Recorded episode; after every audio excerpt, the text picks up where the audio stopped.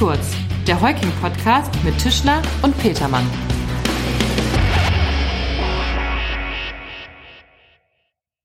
Moin und herzlich willkommen zu Recht kurz. Hallo Markus. Moin Tim, grüß dich. Markus, wir haben heute einen Gast dabei mal wieder. Ja. Magst du ihn kurz vorstellen? Unser Kollege Fabian Budde. Fabian, hallo. Hallo, vielen Dank, dass ich dabei sein darf. Fabian ist Rechtsanwalt und gleichzeitig Fachanwalt für Vergaberecht bei uns hier in Hamburg. Und damit haben wir auch schon das Thema, Tim. Genau, heute möchte Fabian uns ein bisschen was äh, zum Thema Ausschreibung von Wegenutzungsrechten in den Bereichen Strom, Gas, Fernwärme und Wasser erzählen. Genau. Fabian, worum geht's? Bei der Vergabe von Wegenutzungsrechten geht's äh, insbesondere ähm, um ja, ein exklusives Nutzungsrecht, ähm, das die Gemeinde einem Energieversorgungsunternehmen einräumt. Ähm, und mit diesem exklusiven Nutzungsrecht ist eben die leitungsgebundene Versorgung verbunden. Also sprich, die Gemeinde erlaubt einem Energieversorgungsunternehmen, die bestehenden oder eben zu erneuernden Leitungen zu nutzen und ähm, so eben die Bürger der jeweiligen Gemeinde ähm, mit Gas zu versorgen oder eben die Gasversorgung oder Stromversorgung, je nachdem Wasser oder Fernwärme, sicherzustellen. Also es ist quasi so ein Nutzungsrecht für die bestehenden Leitungen, ähm, verbunden damit ist immer auch eine, eine gewisse ja, Instandhaltungspflicht, kann man das, glaube ich, nennen. Ähm, zudem ähm, zahlen dann Energieversorgungsunternehmen eine entsprechende Konzessionsabgabe, nennt sich das, für die Gemeinden. Also als auch eine wirtschaftliche Dimension. Okay, und äh, da du als Rechtsanwalt sicherlich nicht die Rohre verlegst, erzähl doch mal, womit beschäftigst du dich in dem Zusammenhang? also wir beschäftigen uns äh, natürlich mit dem äh, nicht mit der mit dem Bau der Rohre oder der Aktualisierung, da hast du völlig recht, sondern mit dem gesamten äh, Verfahren zur Vergabe. Dazu gehört erstmal der der Weg von der sag ich mal Interessenbekundung. Man muss erstmal bekannt machen, dass man eben entsprechende Wegenutzungsrechte vergibt. Also muss dem Markt signalisieren, hey, ihr könnt euch bewerben, um das äh, da entsprechend äh, die Wegenutzungsrechte zu bekommen. Ähm, da beraten wir bei der Gestaltung des Verfahrens insbesondere. Also wir ähm, beraten man, wie man das am besten ausgestalten kann. Ähm, wir erstellen die Vertragsdokumente gemeinsam mit den Mandanten. Wir entwickeln äh, die Kriterien, unter welchen äh, Gesichtspunkten eben diese Vergabe stattfinden soll. Da gibt es da wichtige Sachen, äh, die jetzt auch im Energiewirtschaftsgesetz äh, festgeschrieben sind, wie jetzt Versorgungssicherheit ist ja besonders wichtig, gerade in der heutigen Zeit, ähm, aber auch preisgünstige Versorgung und umweltbezogene Aspekte spielen da sicherlich für viele Gemeinden eine Rolle. Ähm, und da entwickeln wir mit den Gemeinden gemeinsam diese Kriterien, die denen besonders wichtig sind, innerhalb der gesetzlichen Regelungen und betreuen also das gesamte Verfahren und nehmen da denen quasi die Arbeit ab. Okay, bevor wir uns das Verfahren gleich vielleicht im Einzelnen nochmal anschauen und ein paar Fragen dazu stellen. Du hattest uns jetzt im Vorgespräch, wir haben ein kleines Vorgespräch gemacht, ja. Manchmal denkt man das nicht unbedingt, aber da hattest du uns auch erzählt, warum das wirtschaftlich äh, für die Kommunen auch besonders relevant ist. Willst du dazu vielleicht nochmal? Ja, gerne. Ähm, also wirtschaftlich ist es besonders relevant, weil die ähm, Konzessionsabgabe, die Gesamteinnahmen aller Kommunen waren schätzungsweise 3,4 Milliarden Euro. Also dass es doch schon ein sehr relevanter Wirtschaftsfaktor ist. Ähm, und allein im Bereich Schleswig-Holstein ähm, sind über 1500 Wegenutzungsverträge allein aus dem Bereich Strom und Gas ähm, werden da gezählt, ähm, schätzungsweise. Da kommen dazu noch ähm, die von Tim angesprochenen Fernwärme- und Wasserverträge, ähm, die da entsprechend ähm, auch ähm, unter die Wegenutzungsrechte fallen und die sicherlich auch immer relevanter werden. Mhm. Und die, die, die Einnahmen, das sind jährliche Einnahmen, von denen du da sprichst, die Größenordnung? Genau, genau. Das sind äh, entsprechende, die werden entsprechend abgerechnet. Ähm, ja. Wie die Konzessionsabgabe entsprechend gezahlt wird, kann man natürlich auch vertraglich regeln. Da beraten wir natürlich auch. Auch wie das mit dem relevanten Thema, für viele Kommunen relevantes Thema ist die Umsatzsteuer. Auch da unterstützen wir natürlich bei der Beratung, wie man das am besten vertraglich regelt, eben, dass da keine Nachteile entstehen. Ähm, genau, da sind wir umfassend tätig. Okay. Markus, du hattest es angesprochen, dann kommen wir mal äh, so ein bisschen zu, zum Ablauf. Oder? Äh, wie, wie startet ihr? Was ist eure Grundlage für das Vergabeverfahren? Genau, die Grundlage des ähm, Verfahrens für Strom und Gas insbesondere ist das Energiewirtschaftsgesetz, das sogenannte ENWG.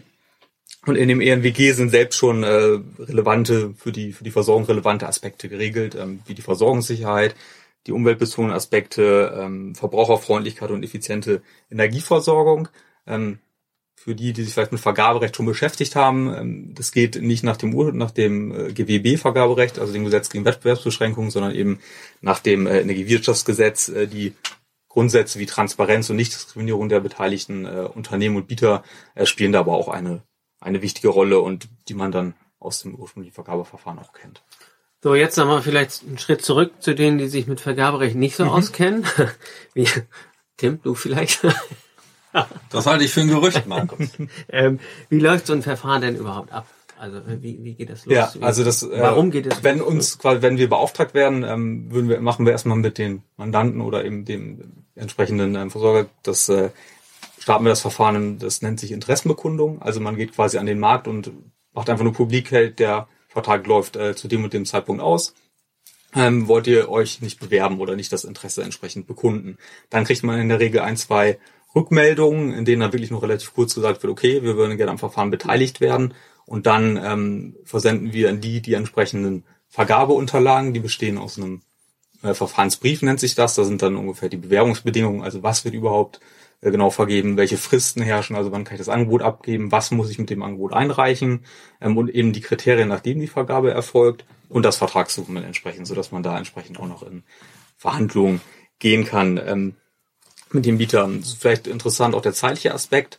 Ähm, man sollte spätestens zwei Jahre vor Ablauf des Wegenutzungsvertrages, der in der Regel lang, langfristig läuft, also meistens rund 20 Jahre, das ist die Höchstlaufzeit, kann aber auch zehn Jahre laufen, kürzer wird in der Regel nicht vereinbart und ist auch wohl rechtlich etwas schwieriger, ähm, so dass man dann ein sehr langfristiges Vertragsdokument vergibt und da entsprechend sich auch im Vorfeld genug Gedanken machen sollte. Und dabei unterstützen wir halt die Kommune. insbesondere. Okay.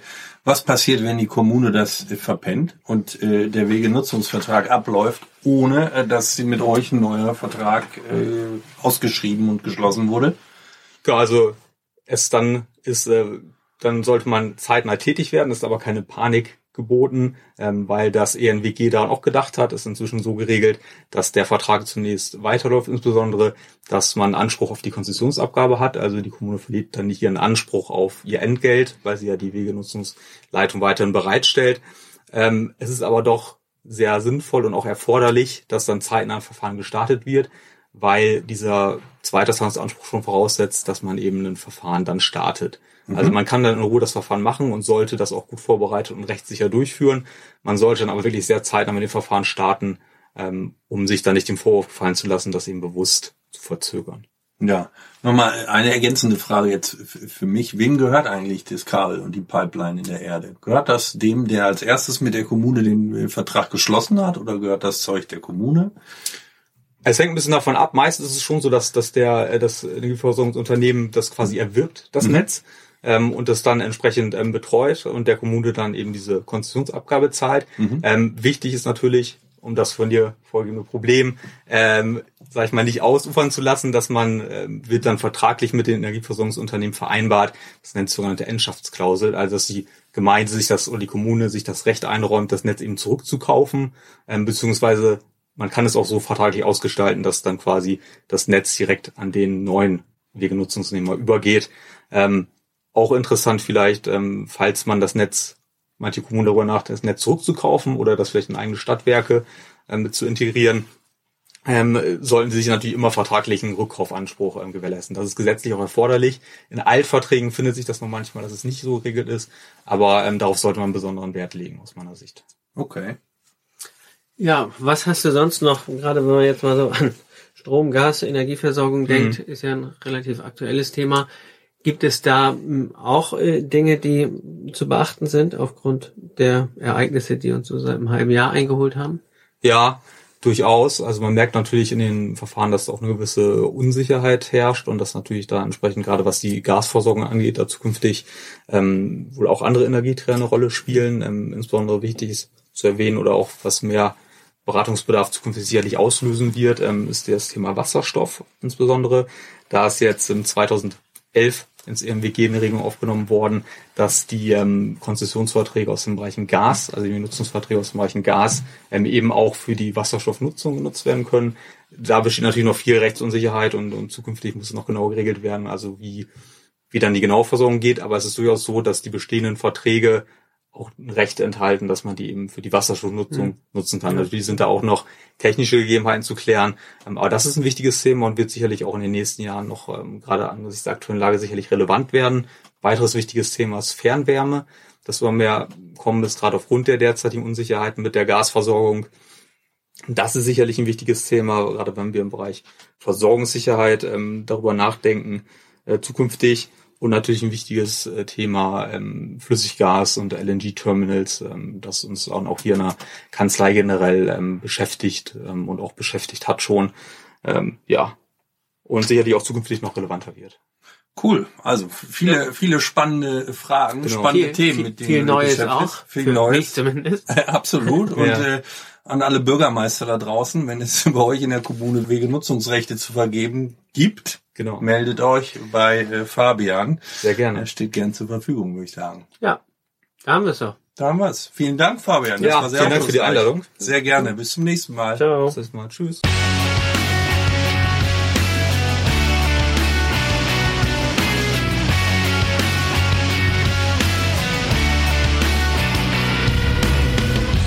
Das war recht kurz, der Heuking-Podcast von und mit unseren Rechtsanwälten Tischler und Petermann.